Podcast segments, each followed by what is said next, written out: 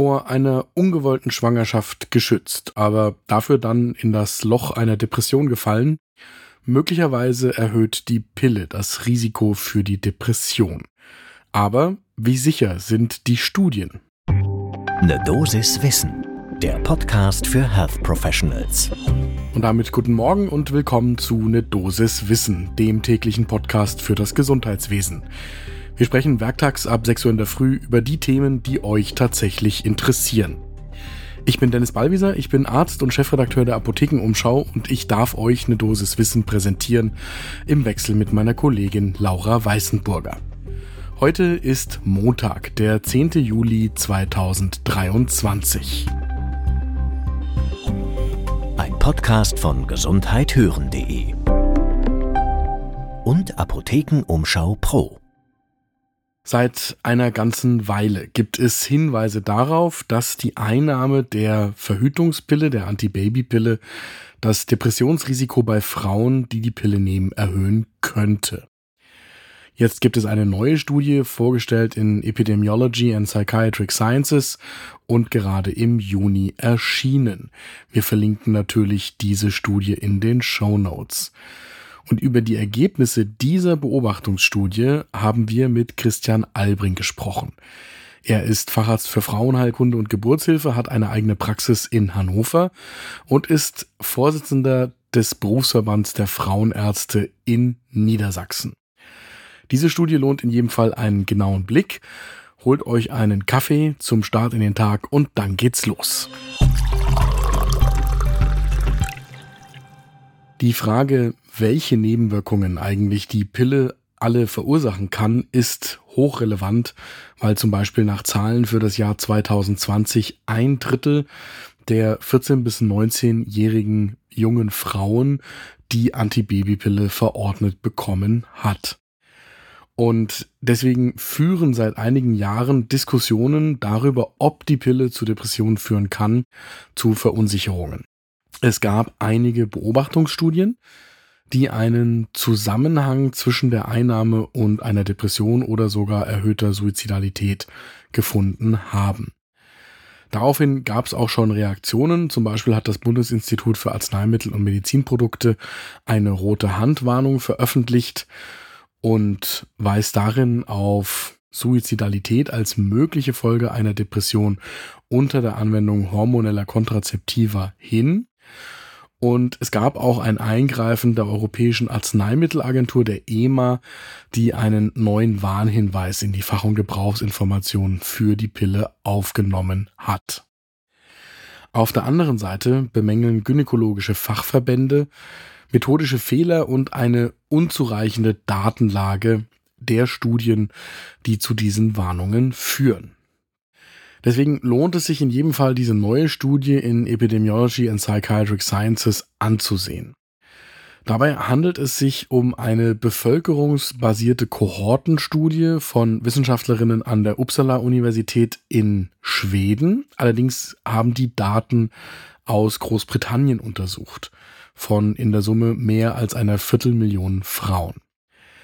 Die ForscherInnen haben Daten gesammelt zur Einnahme der Antibabypillen. Das Ganze hat basiert auf Self-Reporting, also Fragebögen, die ausgefüllt worden sind. Und zwar Daten zu dem Zeitpunkt, an dem bei den Frauen zum ersten Mal eine Depression diagnostiziert worden ist und Daten zu dem Zeitpunkt, an dem sie zum ersten Mal Symptome einer Depression gezeigt haben, ohne eine Diagnose zu erhalten. Bei der untersuchten Verhütungsmethode handelte es sich um die Kombipillen, also diejenigen, die Gestagen und Östrogen enthalten. Dann gab es noch eine Subgruppenanalyse von Daten von mehr als 7000 Schwesternpaaren. Das haben die Wissenschaftlerinnen gemacht, um einen etwaigen kausalen Zusammenhang zwischen der Depression und den oralen Kontrazeptiva besser einschätzen zu können. Die Logik dahinter ist, dass wenn es einen Zusammenhang zwischen dem Outcome einer Person und ihrer eigenen Exposition gibt, der nach der Bereinigung um die Exposition der eigenen Schwester unverändert bleibt, dann würde das auf eine Ursache-Wirkungsbeziehung hinweisen. Und damit zu den Ergebnissen. In den ersten zwei Jahren der Einnahme der Pille war die Rate an Depressionen um knapp 80 Prozent erhöht im Vergleich zu den Frauen, die die Pille nie eingenommen haben. Und auch wenn das Risiko nach diesen ersten zwei Jahren weniger stark war, dann ließ sich doch auch ein erhöhtes lebenslanges Risiko für Depressionen beobachten, um fünf Prozent höher bei den jemals gegenüber den niemals Nutzerinnen der Pille. Und auch die Auswertungen der Geschwisteranalysen unterstützen laut den Autorinnen dieses Papers die These eines kausalen Zusammenhangs zwischen der Pille und der Depression. In anderen Studien muss man sagen, dass im Gegensatz zu den Beobachtungsstudien randomisierte klinische Studien keine oder nur geringe Auswirkungen der hormonellen Verhütung auf die Stimmung gezeigt haben. So, und angesichts dieser gegenläufigen Datenlage ist jetzt spannend, was Christian Albring uns zu diesen Daten sagt. Das erste Problem, das Christian Albring mit der Studie hat, ist, dass die Studie auf sehr frühen Daten der Pilleneinnahme basiert. Die Mehrheit der Frauen in dieser Datenbank hat in den 1970er oder 1980er Jahren mit der Einnahme oraler Kontrazeptiva angefangen. Das heißt, die Probandinnen mussten sich sehr weit zurückerinnern und in diesem Zeitraum wurden im Vereinigten Königreich überwiegend die Pillen der zweiten Generation verwendet. Das hat sich natürlich mittlerweile deutlich verändert. Und dann kommt noch dazu, dass die Studie nicht doppelblind oder randomisiert ist, wie klinische Studien jetzt normalerweise heute designt werden würden. Und das ist das Problem grundsätzlich mit den Beobachtungsstudien. Christian Albring sagt uns, dass er es auch erstaunlich findet, dass man nicht nach den familiären Verhältnissen gefragt hat, weil die eine Rolle spielen, gerade bei der Frage, wie es jungen Frauen geht, die zum ersten Mal sexuell aktiv werden und dass es da eben eine Rolle spielt, ob das in einem Raum passiert, wo das gesellschaftlich und familiär ganz normal und akzeptiert ist oder wo das unter Umständen auch negativ konnotiert ist vom Umfeld und die Frauen sich das erkämpfen müssen, dass sie das überhaupt dürfen, gerade wenn wir hier von Daten aus den 70er und 80er Jahren sprechen. Und das heißt, da fehlt Christian Albring einfach ein ganzer Aspekt aus dem Leben der Frauen, der wiederum einen Einfluss auf zum Beispiel auch die Stimmung, Stimmungsschwankungen bis hin zur Depression haben könnten.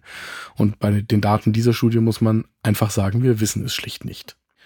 Christian Albring hat tatsächlich noch ein paar weitere methodische Probleme mit der Studie Unterm Strich das Wichtigste aus unserer Perspektive hier ist, dass er sagt, die Studienergebnisse hält er nicht für vergleichbar mit dem Vorgehen, wie es heute in Deutschland üblich ist. Während in Großbritannien die Pille vom Allgemeinmediziner verordnet wird oder von der Allgemeinmedizinerin, ist das in Deutschland normalerweise der Fall, dass die jungen Frauen in der gynäkologischen Praxis angebunden sind und dort auch begleitet werden. Und normalerweise würde Christian Albring sagen, ist dort auch sichergestellt, dass die Patientinnen eben entsprechend begleitet werden und nachgefragt wird, ob denn eine neu begonnene Pilleneinnahme irgendwelche negativen Veränderungen verursachen könnte, ob es da einen zeitlichen Zusammenhang gibt und dass dann auch darauf eingegangen wird, zum einen durch einen Präparatwechsel oder gar den Wechsel der gewählten Verhütungsmethode hin zur Drei-Monats-Spritze, zur Minipille oder auf die Spirale. So, und das führt für mich zum leider im Ergebnis etwas unbefriedigenden Fazit aus der heutigen Folge. Wir wüssten wirklich gerne mehr über die potenziellen Gefahren einer Depression, die durch die Pille möglicherweise ausgelöst werden kann. Allein diese Studie scheint da nicht wirklich Licht ins Dunkel zu bringen. Und insofern hoffe ich auf mehr und besser gemachte Studien, die tatsächlich die Frage beantworten können, ob denn heute eingesetzte Pillen tatsächlich eine Auswirkung auf die Stimmungslage bis hin zur Depression haben können.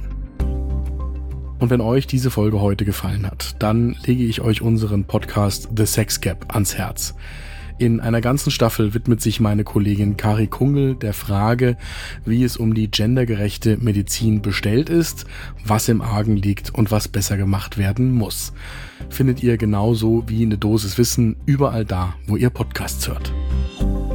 Ein Podcast von gesundheithören.de und Apothekenumschau Pro.